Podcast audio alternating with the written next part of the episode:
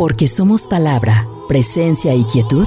Bienvenidos a su programa Conversando con Yolanda Zamora. Participe del encuentro y el diálogo. Comenzamos.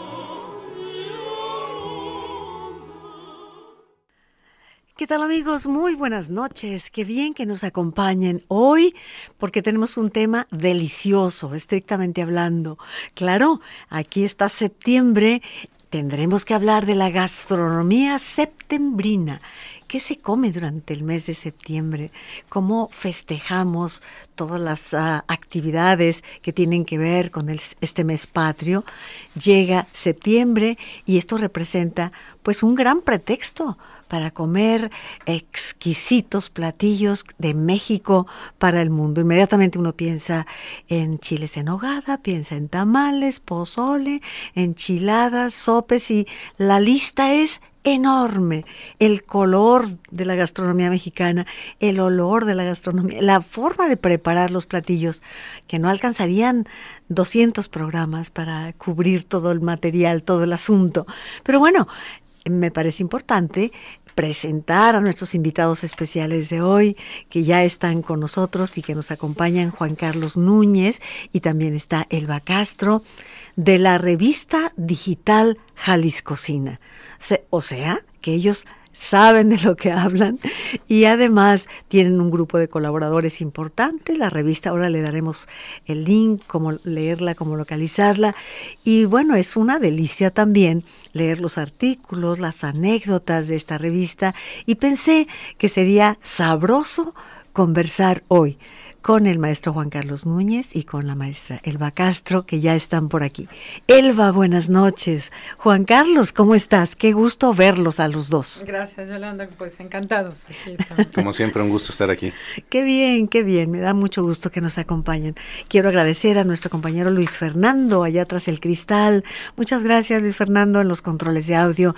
Y a mi compañero Hugo Ismael Rodríguez. Me encanta conversar con él preparando el programa y me lleva un dato y otro y la música y, y, agradezco muchísimo aquí a mi mano derecha Hugo Ismael. Y quiero decirles que el teléfono está listo, 3030 53 26, ¿correcto? 33 3030 53 26. Llámenos, díganme cuál es esa receta que usted prepara especialmente, cuál es ese platillo que le gusta disfrutar en este mes de septiembre y todo el año. El, pretexto es el mes de septiembre. Pero quiero compartirles algo muy interesante. Pocos minutos antes de que el programa empezara, me dice Hugo, Hugo Ismael, te tengo una sorpresa. Entonces abre su, su teléfono, celular, ahora que todo viene así, y me enseña un link de un programa que hicimos en el 2013, no de un programa, de un episodio maravilloso del programa Las Nueve con usted, la realización de la fiesta del maíz grabada en este programa, en esto que, en ese link que me traigo Ismael, del 2013, cuando se premió al señor Ornelas, que es el que hace el tejuino ahí en Santa Tere, don Marcelino, se le entregó el chamán del maíz, una escultura de Oscar Zamarripa, todo esto aparece en el link, y de pronto, bueno, lo das por hecho y tantas comidas del maíz que hubo, pero cuando vuelves a ver esas imágenes, uno misma hace prácticamente 10 años, ¿no? Eh, o, o, cuántos, no, nueve. sí, casi sí. nueve. Y bueno, está el licenciado Ignacio Bonilla, que apoyó culturas populares, todo esto, los jóvenes que fueron a bailar como tastuanes, o sea, un fiesto, no, no, no. Y por supuesto la gente que llevaba, lo recordamos Juan, Juan Carlos, platillos para compartir con base en el maíz. Y era maravilloso planear la fiesta del maíz. Hicimos, no sé cuántas serían, Hugo Ismael, en esa época, unas 15 o 20 fiestas del maíz que eran siempre en septiembre, y que lo, los radioescuchas del programa llegaban el domingo de, o, o, el sábado, la fecha, eh, siempre en fin de semana, llevaban un plato enorme para compartir con la gente. No había presupuestos.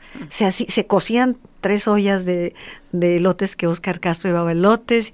En fin, era un fiestón, era la fiesta del maíz, porque México está de fiesta y viva el maíz, ¿o no, Juan Carlos? Sí, además era algo que a mí me parecía maravilloso es que nunca faltaba. Nunca faltaba. ¿no? Siempre era la generosidad de la gente que ponía eh, más de lo que se iba Sí. a comer para compartir, una variedad enorme. Sí. Y es cosa rara porque en el trabajo que hemos hecho de, en Jalisco Cocina, de repente vamos a muestras gastronómicas y de repente Ya no hay como Se que acaba todo. como huela todo, como que... Y, acá era más bien el sentido de compartir, porque no era una autoridad que preparaba algo para regalar, No, sino no, no. era la propia comunidad de Radio Escuchas que estaba poniendo al servicio de los Sí, demás sí. lo que sabía hacer. Qué Una importante, maravilla. qué importante esto que acabas de recordar, porque yo siempre eh, me dije a mí misma, he ahí la respuesta a la famosa, al famoso episodio de la repartición de los panes y los peces. No fue sino el compartir de la gente que estaba ahí. Finalmente, esa es la realidad, ¿no? Entonces, así pasaba en la fiesta del maíz. Y veías a la familia de Don Chón Barba, por ejemplo, la familia de Barba de Tepatitlán, llegaban con tamales verdes, blanco y colorado los tamales, y luego llegaba Margarita, eh, y llegaba Tere García, y llegaba, eh, a- o sea, la gente con sus charolas de guisados, bueno, gelatina, gelatinas, paletas, tejuinos, eh, todo lo que usted quiera inventar. Y, y lo probábamos ahí en esas fiestas. Entonces, pues fue un regalo muy bello. Lo voy a subir al, al Face para que, a mi página del Face para que las personas lo vean. Y sí, fue, fue un- una nostalgia muy alegre. Sí, y, y bueno, eso tiene, creo que también mucha reminiscencia de lo que es la elotada, Sí, que es justamente la fiesta del maíz que se hace sobre todo en septiembre sí, y que es ir a comer elotes en la misma milpa. Y de una Claro. manera generosa. Igual se comparte, ahí no hay gorrones, todo el mundo está invitado, el que va pasando se le convida. Qué siempre maravilla. Eso me tocó en varias ocasiones. Por ahí rumbo al aeropuerto hay un club, por ahí había un, un señor mayor que tenía su parcela. Véngase a la elotada, pues ahí vamos. Y entonces cortan los elotes y los, y los, los amontonan en una especie de como monigote así. Y entonces le prenden fuego y todos asados. Ah, qué los elo- ¡Qué delicia! Sí. Sí, sí, sí. Y a veces hay tamales también, Sí. este, los que se ponen y tienen por ahí también algún animal, a veces también hay puerquito, hay birria. ¡Ah, qué barbaridad! Este, pero eh, lo que me parece muy significativo es que es ahí mismo. Sí, pues es, es tu entorno. Y es, Es la, lo que la eres. gratitud también, ¿no? Hacia la naturaleza, hacia Dios de, de la cosecha que se Desde logró. luego, fíjate. Y bueno, todo esto no lo hemos perdido. Lo que pasa es que se difunde poco. Una vez más, yo hago un llamado a los jóvenes que estudian comunicación. Nos urgen periodistas culturales. En este momento, para desarrollar el sentido de pertenencia, el orgulloso sentido de pertenencia a un país lleno de luz, de color, de sabor, de todo esto que conocemos, ¿no? Muy vivo, Yolanda, porque, como dices, la costumbre se encuentra en- ahorita en todos los campos prácticamente. Yo estoy de profesora en el CUCBA, en el centro donde está Biología y Agronomía, y hace unos días hubo una elotada también que Sí. hacen los agrónomos, y te quiero decir que es la invitación como para que todo el mundo, como decimos, llegue, le caiga, y es- está vivo, o sea, es las costumbres con el maíz son Sí. algo completamente vivo. está vivo, hay que decirlo. Y bueno, yo aprovecho la oportunidad para decirles que eh, fui invitada, me llamó en días pasados la directora de SOGEM, Marta Cerda, para invitarme a dar un, un curso sobre periodismo cultural en la SOGEM. Todo el mundo conoce la SOGEM, que está en Circunvalación Agustín Escuela de escritores. Sí. Sí, Escuela de Escritores brillante que tiene mucho tiempo y ha, ha generado muchísimas plumas importantes. Y yo le decía, sí, vamos, vamos dando más que una clase académica formal, un taller de periodismo cultural para que desde la primera clase empiece la práctica. Tú como periodista cultural también, Juan Carlos, sabes la, el privilegio que es compartir lo mejor de, de nuestro país, que es esa expresión artística y cultural. Y que creo que en estos momentos hace muchísima falta, Exacto. en una realidad tan dolorosa, por otra parte, tan violenta, Sí, recuperar que no todo es eso.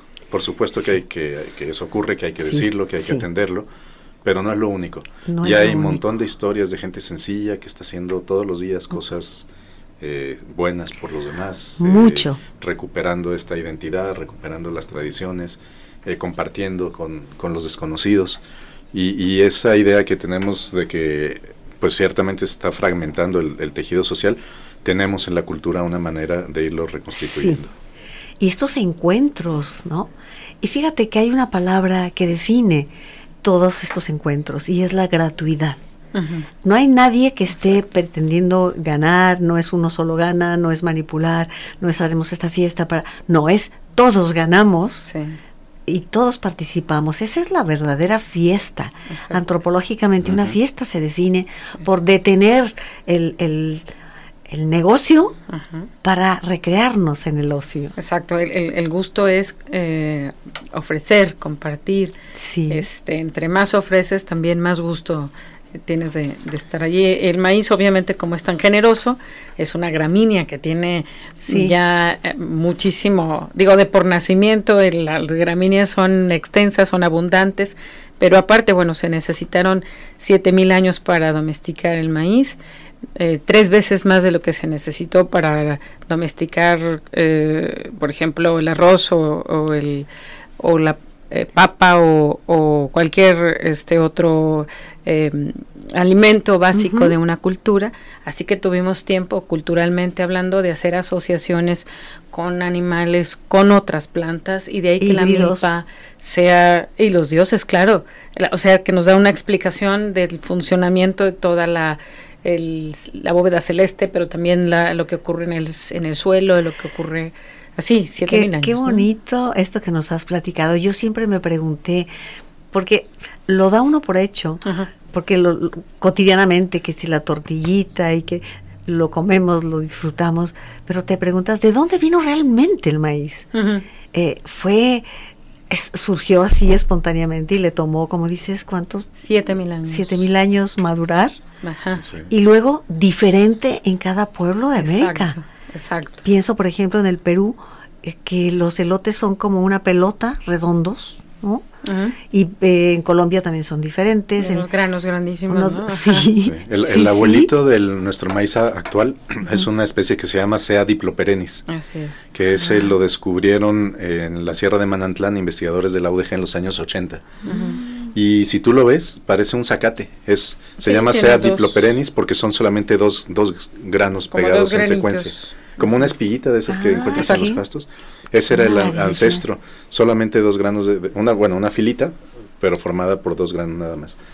Y los, eh, ancestros lo fueron domesticando, lo, lo, fueron cruzando para tener ahora lo que tenemos. Y el otro proceso que es increíble, que yo no entiendo cómo fue, el de nixtamalización que es fundamental. O sea, cuando te preguntas cómo fue que a alguien se le ocurrió ponerle cal o ceniza y ponerla a hervir para, desprender la cutícula de la y que eso tiene un valor nutrimental este, muy importante. Lo potencia, ¿verdad? Sí. Y, además lo hace mucho más manejable, lo que hace que la masa se pueda manejar. Y, a mí me maravilla, o sea, cómo fue todo ese proceso eh, para llegar pues a las maravillas que tenemos hoy. Fíjense nada más que ya la milpa gilotea es ah, viene ahora el léxico, viene ahora todas esas frases derivadas del maíz, ¿no? Ya la milpa gilotea me encanta. Y, y, bueno, eh, el maíz como fundamento de nuestra gastronomía, realmente. Y, ahorita que dices de las palabras, en Zapopan, que obviamente era la villa maicera. Era el granero, de, México, sí. Eh, bueno, este, desafortunadamente eh, hemos ido más por la, por la urbanización, pero se llama el predio Las Agujas porque cuando nace el maíz se ven como agujitas verdes este que están por todos lados y por eso le pusieron las agujas, ¿no? Qué bonito. enorme en los campos este puestos con maíz. Fíjate qué maravilla. Bueno, pues ya pasó el primer, el primer espacio, vamos a ir a un corte que nos indican y apenas es la introducción, imagínense. La verdad es que me gusta enfatizarlo porque yo he insistido mucho en que durante treinta y tantos años nuestro programa en la mañana era Periodismo Cultural informando qué, cómo, cuándo, dónde y esto aquí, aquí allá. Esto es diferente. Hoy dedicamos con serenidad, abundar en un tema, sin más afán que conversar y compartir. Y esa es la diferencia, ¿no? Para no autorrepetirnos, digámoslo así. Y yo les agradezco, Elba y Juan Carlos, que hoy conversen con nosotros y con el auditorio. 33 30 30 53 26. ¿Correcto, Luis Fernando? Regresamos con música y seguimos conversando. Vamos a ver los principales platillos de México para el mundo. Estamos escuchando su programa Conversando con Yolanda Zamora. Porque somos palabra, presencia y quietud. Conversando con Yolanda Zamora. Estamos escuchando El Trópico del compositor Carlos Chávez con la dirección de Alondra de la Parra, que por cierto estará en Guadalajara este fin de semana en el conjunto de artes escénicas. Y se ha planeado, bueno, son tres eh, presentaciones, pero ah, me informan que hay boletos todavía para el sábado 10 de septiembre a las 5 de la tarde. Alondra de la Parra en Guadalajara, conjunto de artes escénicas.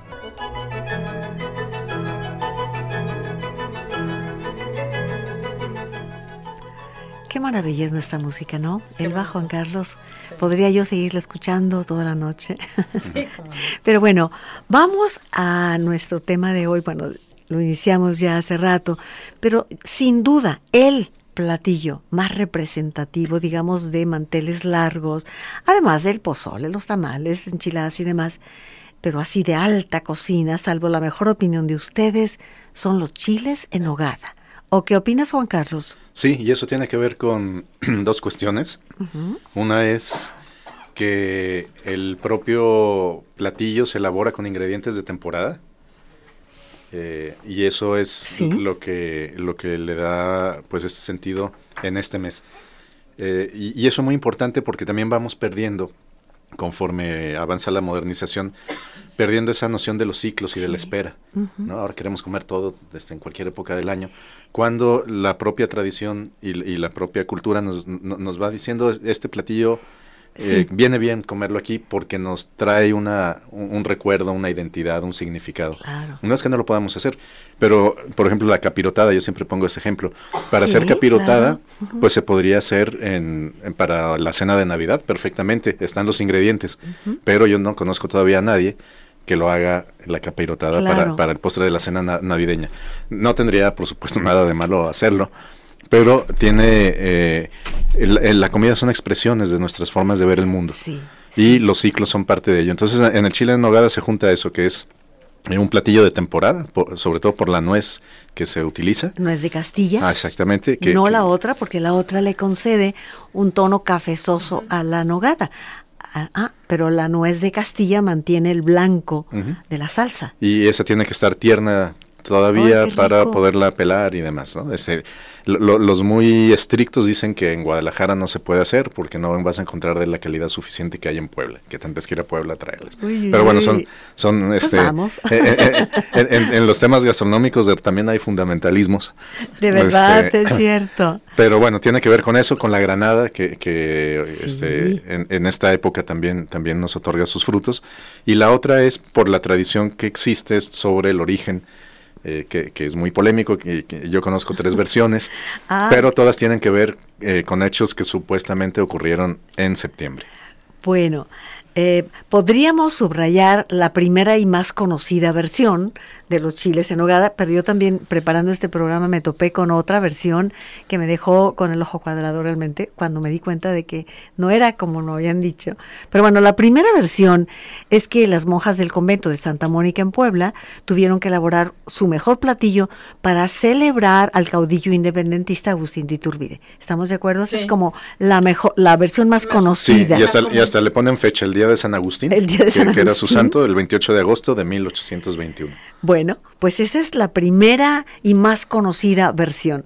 Pero te cedo la palabra, quizá tú tengas otra, Juan Carlos. otra versión que, que recupera eh, Artemio del Valle Arispe. Ajá. Él decía que, muy, muy parecida, eh, nada más que cambia las monjas por tres señoritas que querían honrar a sus novios que habían luchado en la independencia ah. y que volvían y entonces eh, ah, hicieron ese platillo. y ellos también le ponen fecha, el mismo día, 28 de agosto, pero de un año después, 1822, según la versión de Vallarispe.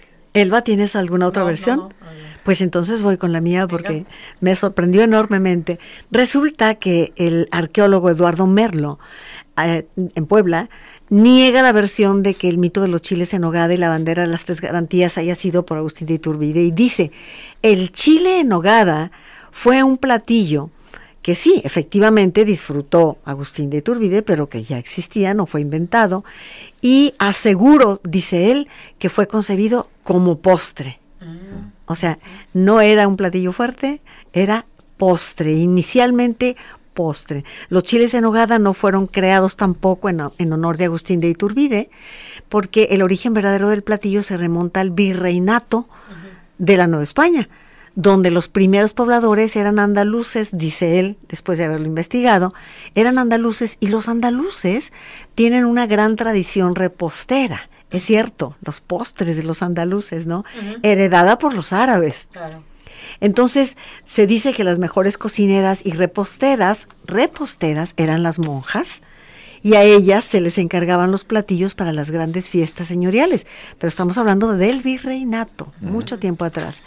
Y que en esa época la corte novohispana celebraba en ocasiones pues con grandes banquetes de al menos 14 tiempos. Ya ves que uno come diario tres tiempos, ¿no?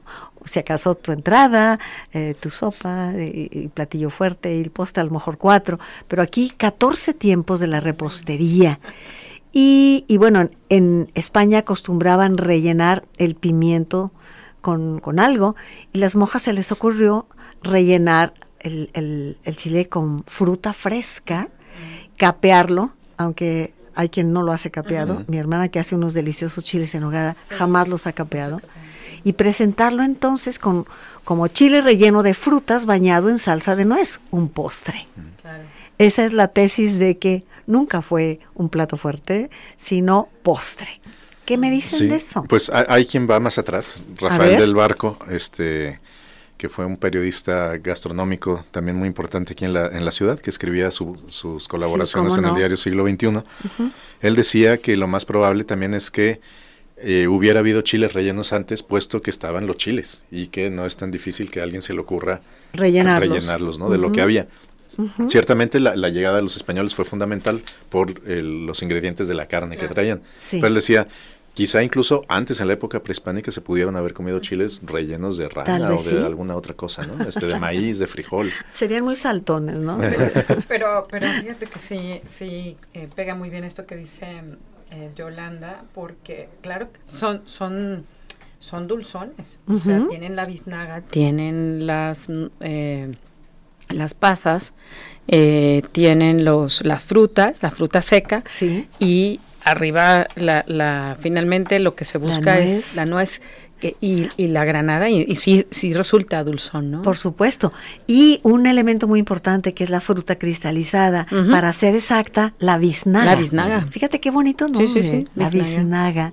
Picadita, ¿eh? Mi hermana. Yo cuando ella- mi hermana Katy, ustedes la conocen, que cocina delicioso. Delicioso. Y ella hace mínimo dos, tres veces al año, eh, especialmente en septiembre, una de las veces, hace los chiles en hogada. Y, le- y estarla viendo cómo va picando así la biznaga y cómo hace una cosa, tienes que hacer todo al mismo tiempo, porque una cosa es la- el picadillo, vamos a Sí. llamarle así, y otra cosa es la, la nogada como tal. Ajá. Y en fin, es complicadísimo Sí, y sí. caro, es un platillo muy caro también, ¿no? Sí. Sí, sí, sí.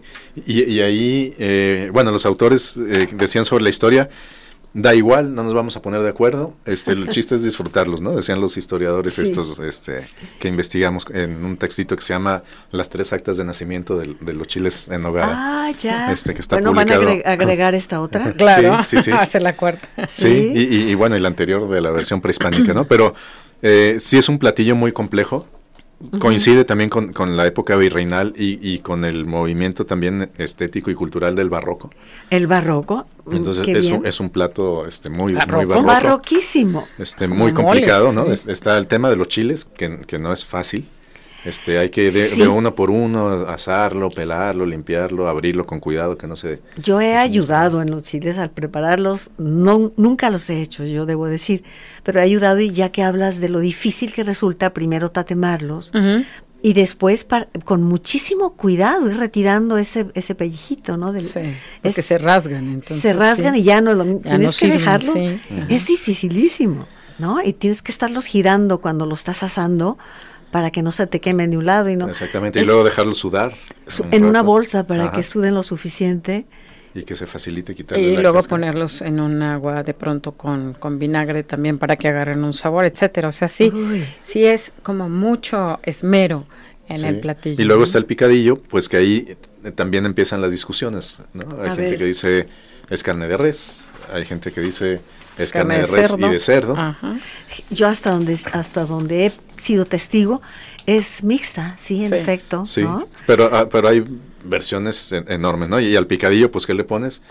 Eh, eh, según, Almendra pelada, según el gusto, ¿no? Almendras, por supuesto, eh, pasitas negras picadas, aceituna verde, cucharaditas de perejil fresco, clavos de olor, varita de canela, pimienta negra, bueno, manzana, piña, durazno, piña, durazno, peras. Ay, piñones. rico. piñones, yo estoy de pesado. los piñones, ¿qué les pasó a los piñones? Es que ya no los encuentras. Oh, y están muy caros. Salvo por ahí en alguna de esas tiendas de grandes pretensiones. Y carísimos. Carísimos. Yo recuerdo todavía cuando mis padres, bueno, se podrán imaginar cuánto tiempo atrás, que mis padres nos llevaban a mis hermanas y a mí a la Feria de los Muertos, donde vendían todas estas frutas, y te vendían un kilo de piñones si tú querías. Tú te sentabas en el piso a partir piñones. Mm. Eh, con, a veces eh, con una piedra, sí, o con un refresco, así que había, que darle. Y estarte comiendo aquellos eh, almendritas color de rosa. ¡Qué delicia! Ya no te encuentras piñones. Para nada. No, no, no, no. Y, caros cuando hay. Y caros, cuando hay. Lo que sí hay ahora es música y dice Hugo que es el momento de escuchar. Vamos Luis Fernando con un poco de música. Aproveche para marcar 33 30 30 53 26.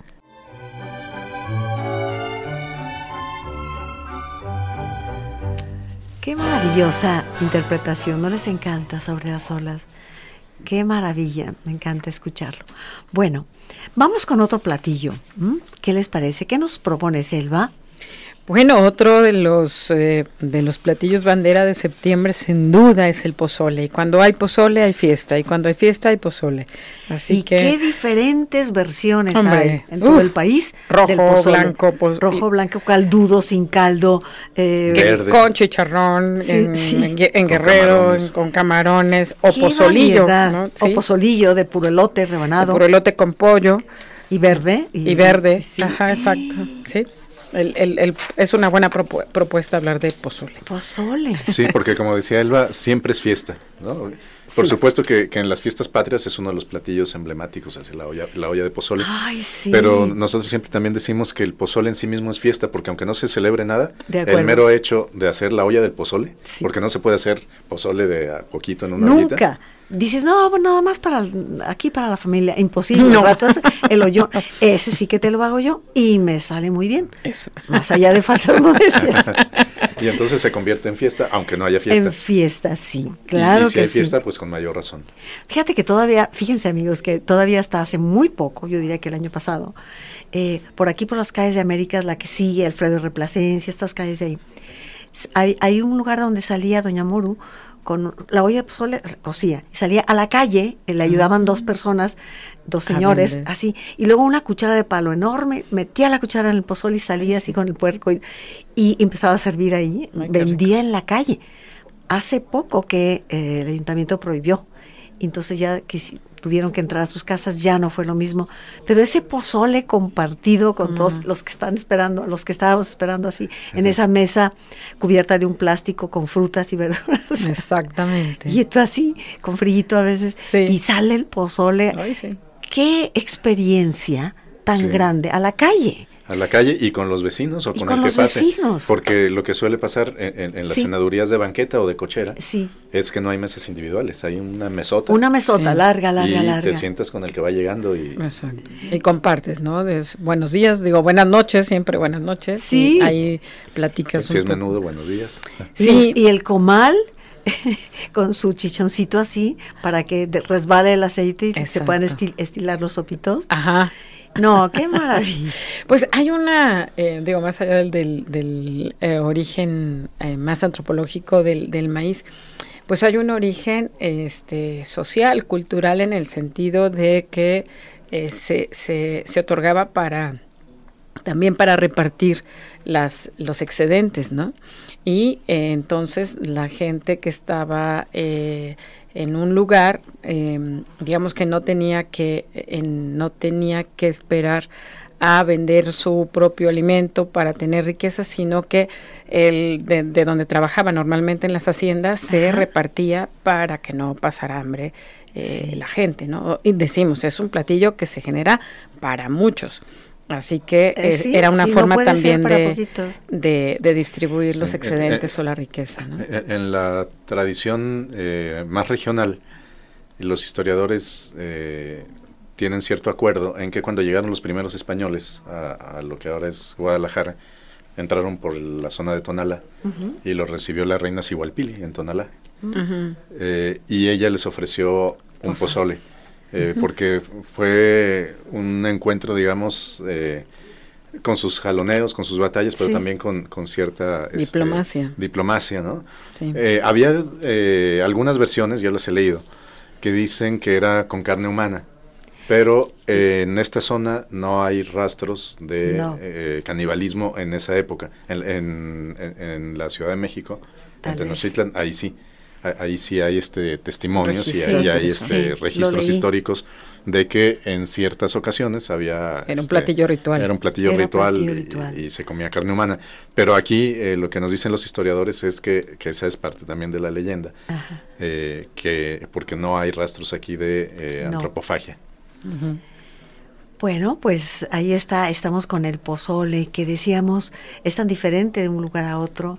Por, en la zona del norte, por ejemplo, en Sinaloa se utiliza el pozole con chile rojo, chile y una mezcla de chiles, chile mirasol, chile ancho, y entonces haces todo, y es un sabor exquisito y muy caldudo, ¿no? Sí, en, Colima es muy seco. Es muy seco. A los tapatíos a veces no les gusta que sea tan seco y a los colimenses no les gusta que sea tan aguado. Exacto, en, en, el norte le ponen es, en Colima es blanco. Mm, sí. Sí, sí. En, algunas zonas del norte le ponen eh, menudo al pozole.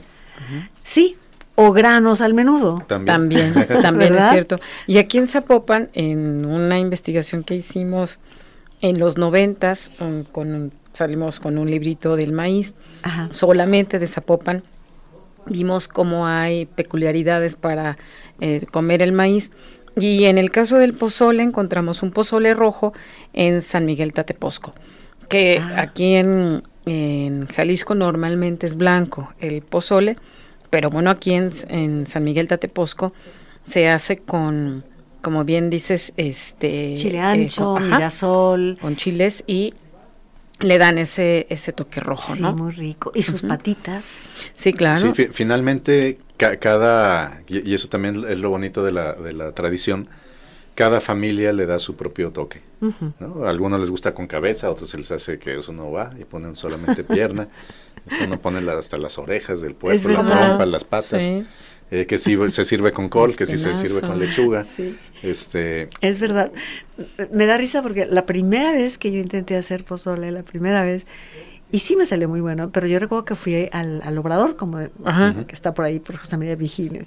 Entonces ya tenía todo, que si espinazo, y que ahora pierna, y las patitas, y de pronto le digo, bueno, y deme puerco. Entonces que volteo y me ponen frente a mí una cabeza. Sí. no, por favor.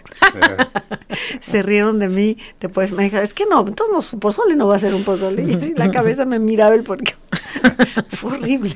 Sí, cómo no.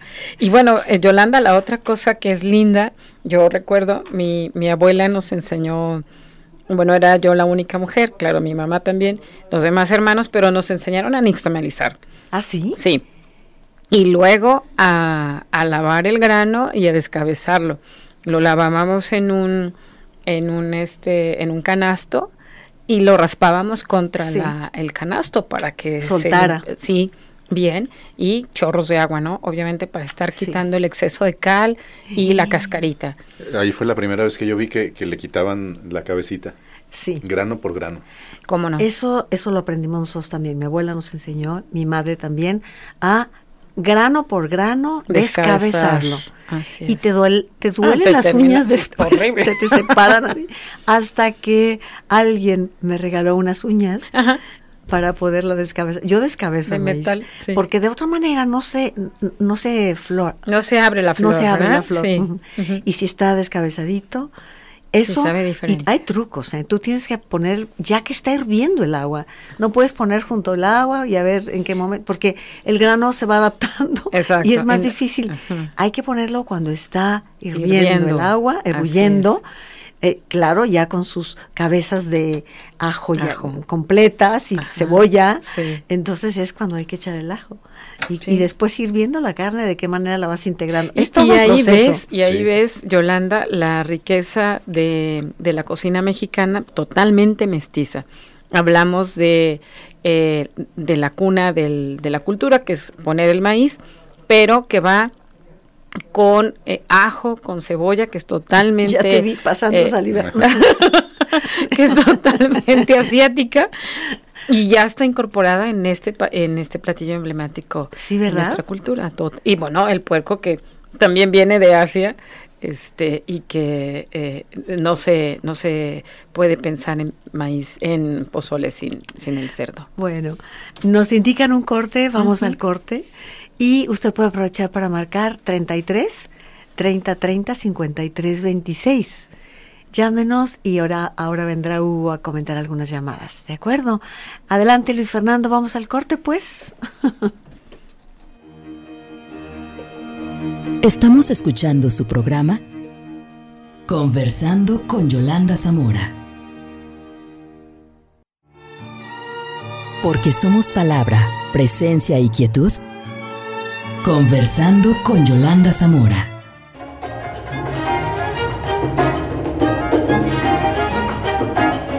Rondó a la Mambo. Eh, esto es una composición de Joshua Davis y está eh, dirigida a Londra de la Parra también, está participando y entra bailando Don Hugo Ismael.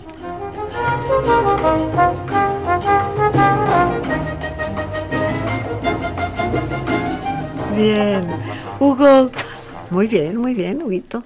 Tenemos llamadas del público. Así es, A muy ver. buenas noches. Eh, Juan Carlos Torres manda saludos a los invitados, dice que es un tema delicioso. Patricia García Torres dice que nos comenta que para esta comida los chiles en nogada. Eduardo Barámbula dice que nos está escuchando, le manda saludos al maes- a los maestros. Juan Carlos y a Elba y espera que abran el apetito. Angélica Guerrero, saludos. Víctor Manuel González, está exquisito el programa. Y Irma Manzanares dice saludos a los invitados y agradecida con Yolanda Zamora por los recuerdos de la comida del maíz. Y ella recuerda al, maes- al doctor Miguel Ángel Cortés con sus ¿Cómo no? tlacachotas que nos traía.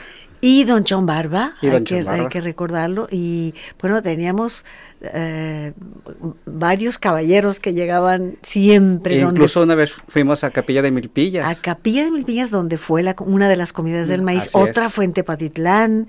O sea, nos estuvieron invitando a diferentes, de pronto a diferentes municipios, en donde querían que fuera la sede de la, de la comida del maíz y la entrega del chamán del maíz, de la escultura en plata que hace Oscar Samarripa. Muchas Eh, gracias. nuestra compañera Bego dice que nos va escuchando en el auto Bego, rumbo a su casa y ella comenta que coincide contigo con el pozole rojo Mm. y dice que cuando lo preparan en su casa también dura días, ¿no? Ah, sí. Y que también eh, lo hacen también, este, lleva piezas de puerco y de pollo, dependiendo, ¿no? Para los invitados. Y Uy. recuerda también el pozole rojo de Doña Rosita, la mamá de Marco Rubio, que muy rico. Claro, la, la mamá de Marco Rubio, al quien le enviamos un saludo muy grande, y doña Rosita, que seguramente estará eh, por allá en otras geografías. Doña Rosita, le mandamos hasta allá un abrazo. Y saludos a también de Bego, saludos al maestro Juan Carlos y a la maestra Elba. Y saludos al de- programa. Antes de, cambiar de tema, quiero enviar una felicitación a Bego Lomelí y a todo el equipo que hace la hora nacional y hace eh, la parte dedicada a Jalisco. Están haciendo un, un gran papel y a mí me encanta escucharlo y además con el privilegio de que de pronto nos invitan, ¿verdad, Juan Carlos? Así es. Me encanta Bego y todo el equipo. Y saludos al programa y a los invitados, Jorge Vargas, Irma Romo, Marcela Orozco, Marta Méndez, Jesús Pimentel, Adi Rodríguez, Rafa Chávez, Laura Vizcarra, Angélica Guerrero, Eduardo Valderrama, Irma Manzanares, que ya. Ah, ya la esto en, comentamos. en redes también. Bueno, tiene su ventaja las redes, ¿verdad? Así que todos están atentos aquí, abriendo el apetito todavía. Bien, bien. Pues qué gusto con- compartir con toda la gente y con todas las amigas y amigos este Así esta es, mesa, aunque no tenemos es. pozole aquí, pero por lo menos la fiesta de la palabra Exacto. y comunicarnos, ¿no? Con gente La tan querida que, fiesta de la palabra. que hace tiempo que no vemos. Sí, bueno, Juan nada más Carlos. yo quisiera, em, Yolanda, señalar de, de, en una investigación también que hicimos de, en Colotlán, que ahí se comen unos elotes que duran eh, cociéndose a, mu- a un fuego muy lento días, o sea, dos, dos días, día y medio. Ah, sí. Entonces salen los granos casi transparentes y se come con queso. Ay, O sea, le dan la mordida Mm. al- a ese elote que sale de ahí delicioso y otra mordida en la mano tienen eh, un queso. Ay, qué rico. Entonces, este, bueno, es una forma peculiar que también Gulp. se me antojó muchísimo. No, pero qué rico. Ujú. Aunque todo un día de cocer, Es de que es- pronto se te pasan los elotes, ¿eh? Es que es como, como están en una... Como al eh, vapor. Están como al vapor a, a la leña. Ay, qué rico. Entonces, entre... entre Además ellos están los es- guachales, Ah, que, que- Sí. que esos los dejan medio a cocer ajá. y, y los ponen a secar al sol.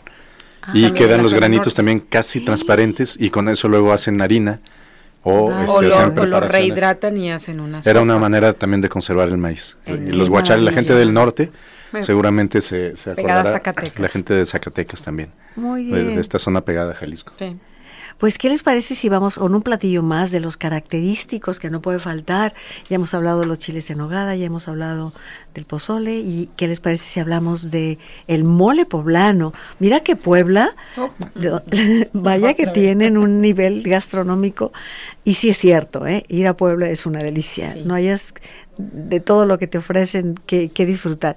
Pero también existe pues el mole poblano, que van variando los, los ingredientes, pero que digamos que, que principalmente es una mezcla de chiles, chile ancho, chile mulato, chile pasilla, el chipotle también, y también lleva clavo, pimienta gorda, comino, canela, anís, chocolate que no puede faltar, cacahuate, almendra, eh, nuez pecana, también a pepitas, lo que es de calabaza, ajonjolí, pasas y tomate, tomate, todo eso. Y la clave era, antes así era, que había que molerlo en el En el metate. metate. Ahí ya con el fuego abajo, o sea, Sí, que era para sí. que se pudiera este integrar muy Sí, bien. Sí, sí, qué delicia. Sí, y, y los ingredientes también incluyen lo, pues, lo de lo más variado. Hay gente que le pone plátano, plátano macho. Plátano macho, sí. Hay gente que le pone Sí. galletas de animalitos. Sí. Ah, sí. O gente que le pone tortillas Tortilla que- medias Doradas, doradas. O pan. O, o pan también. pan frito. ¡Ay, Qué rico. Sí, hay, hay una canción muy simpática de Virulo, el, el humorista cubano, Ajá. sobre el mole. Y su hipótesis es que dice las monjas estaban marihuanas porque a quién se le ocurre meter en la cazuela todo, todo, eso. junto. Porque, porque ese platillo también se le atribuye a, a las, a las religiosas de Puebla. De Puebla. Válganos. Bueno, y bueno, ahora con la facilidad maravillosa que tú vas a, no sé, al mercado de Santa Tere, no, sí sé, al mercado de Santa Tere, y de pronto en el callejoncito hay un lugar donde venden como 10 mil tipos de mole. ¿Cómo no? Y, te- y de mole rojo, mole verde, mole de Si con almendra, mole. dulce, Qué rico. Y no hayas de cuál. Sí, pues ya dulces, llegas- picantes. Dulces, picantes, enchilosos, no tanto almendrados.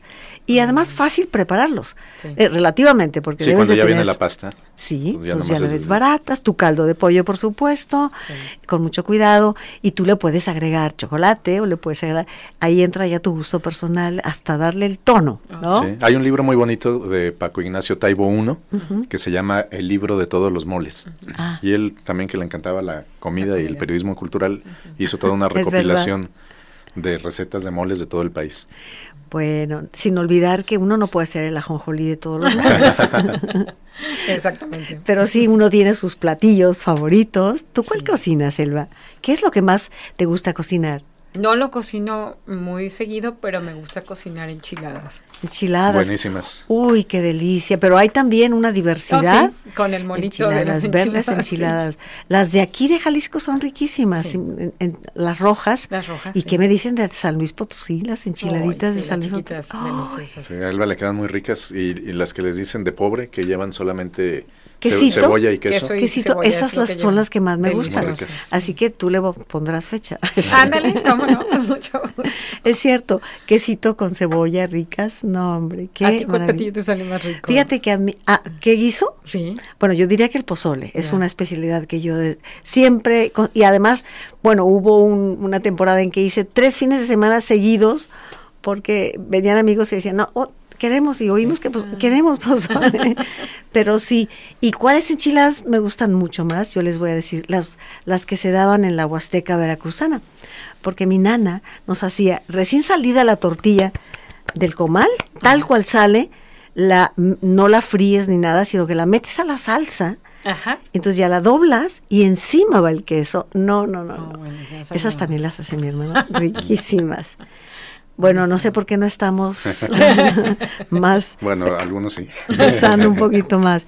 Pero había Como un yo. platillo muy especial, Juan Carlos, que tú traes por aquí, Sí. que yo no conozco. Fíjate que, que más que platillo era un antojo de los que se vendían especialmente el, el 15 de septiembre en la verbena y el día 12 de octubre en la llevada de la Virgen de Zapopan, eh, porque son de esta época. Ya. Se llaman cacomites, seguramente más de alguna de las personas que nos está eh, Son unas flores. escuchando eh, se acordará. Son unas, unas flores bellísimas, eh, pero lo que se come es el bulbito, es una especie Color de de... rosa. Eh, Más ¿Ah, sí? o menos. Este, ro- rosita, eh, Ay, de sí. consistencia un poquito más pastosa que una cebolla. Ajá. eh, sabor parecido. Fíjate, en 1873, en el diccionario eh, Nuevo Cocinero Americano, en forma de diccionario, ya, ya estaban referidos. Ah, Y decía, es bulbosa la, la raíz Sí. y casi de figura de ajo. Y se vende ya cocida y su sabor es muy semejante al de algunos camotes o muy parecidos a la castaña. A la castaña, sí. Qué Y, y- eso se vendían asados o cocidos. Eh, yo todavía tuve la fortuna de entrevistar, no sé si era ya la última persona que lo hacía, eh, un viejito con su canasta eh, el día de- en ¿De una llevada de la? Virgen. Eh, no, ya los llevaba en su, en su canasta, ya preparados. Eh, y de ahí en adelante ya no los he podido volver a ver en Guadalajara. Aunque cuando publicamos en Jalisco Cocina el tema, Ajá. hubo gente, por ejemplo, de Ameca que nos decía que, que allá todavía que allá todavía los, los consumen. Hay gente que los come con leche. Este, también les dicen tacuachines o jahuiques. Válgame. Y el nombre científico es Trigidea pavonia. Es, y la flor es No, bellísima. Es muy bella. Eh, Se es- llama Ocelotzotl en, en lengua originaria. Ah, en qué náhuatl. Es que es bonito. pintita. De flor del tigre también. Ajá. Flor del y, y es rarísimo que no se cultive más porque es bellísima. Y debe saber muy sabroso. ¿Cómo lo vendían normalmente? ¿Con limón, sal o, Eh, así. o cocido solamente? Sí, yo cuando lo co- comí era así directamente, le quitaba la cascarita tatemada Mm, Qué y, te lo, y te lo comías. Y había un juego, eh, el señor este Michel, que escribió un libro también de cocina sobre las regiones de Jalisco, que dice que de niño este, en el campo jugaban los niños con estos juegos de palabras, ¿no? Uno decía, ¿qué comites? Y le respondían, cacomites. ¿Y por qué no medites? Porque no juites. Mañana voy, no te doy. Me enojo contigo, te pico el ombligo. Eh, me enojo más, te lo pico más. Y estaban, repite y repite los Qué chiquillos la, la, la cancioncita esta. Qué maravilla. de, de un platillo que creo que hemos ido, más que platillo, pues este antojo que hemos ido perdiendo. esta- eh, eh, Una Sí. cosa que me preocupa mucho es cómo vamos perdiendo. Este, así como decíamos, el maíz está muy vivo, este, Sí. mucha tradición está viva, otras se van se van perdiendo. Sí. Hace rato que, que hablabas de la señora que quitaron de la, de la calle, Sí. dices, es que falta un poco más de criterio Y de sensibilidad. y de sensibilidad y, y- y- y ver desde el punto de vista cultural. A mí, para mí es una tragedia Sí. que en los subterráneos ya no haya dulces artesanales. Sí, a mí también lo lamento muchísimo. Yo documenté todavía, entrevisté a la gente mayor que todavía los hacía, ya con muchos problemas, nunca tuvieron un apoyo gubernamental, de pena. este nada, y, y ahora vas y son dulces este Horriblemente. eh, industriales. Sí. Yo- Cuando en Puebla tienen una calle o dos Sí, calles llenas de dulcerías artesanales y mantienen una tradición viva, y digo, ¿por qué en Jalisco Sí, no hubo nadie bien que, se que se preocupara por eso? Todavía podríamos tratar de recuperarlos, pero sí, es un oficio, ¿no? Yo recuerdo que nos llevaban a los niños a los sótanos y veías aquellos rejas así y los dulces, eh, aquí los, los borrachitos, aquí, y era maravilloso. sí. Luego los comprabas y te daban unas eh, cajitas de, de palma, donde los podías... Qué, qué pena, tienes toda la Sí, razón. y, y el señor este que fue, eh, era sobrino de, de las señoritas que tenían la dulcería Concha, que era una de las más grandes, Decía, es que yo para hacer una fruta cubierta sí. tardo mucho tiempo quitándole la cascarita por adentro y por afuera y la gente ya no lo valora, ya no lo compran, pues ya para qué lo para qué lo hago. Pues hagamos votos porque todos tengamos la sensibilidad y cuando veas a un algún vendedor, pues tratar de apoyarlo. sí, fíjate que una de las notas más bueno, este, los invitamos a Jaliscocina para que se asomen a, ver ahí del turrón rosa, que es otra cosa que se está perdiendo. rosa, con una hacha. ¿Cuánto quiere? ¿20 centavos? Y con tu papel de estraza y limoncito. Es una de las notas más leídas. Es cierto. Y se está perdiendo también. Ah, cierto. Amigos, faltan 30 segundos para terminar nuestro programa de hoy. Le doy las gracias a Elba y a Juan Carlos por este diálogo maravilloso sabroso, ciertamente, y a cada uno de ustedes por acompañarnos en esta conversación. Luis Fer, muchas gracias, Hugo Ismael y a cada uno, gracias por habernos acompañado. Les espero dentro de ocho días. Hablaremos del sentido de pertenencia y esto seguro que van a disfrutar. Así que no lo olviden, los martes, nueve de la noche, aquí en Jalisco Radio. Este fue su programa, Conversando con Yolanda Zamora. Gracias por su atención y le esperamos el próximo martes 9 de la noche en JB Jalisco Radio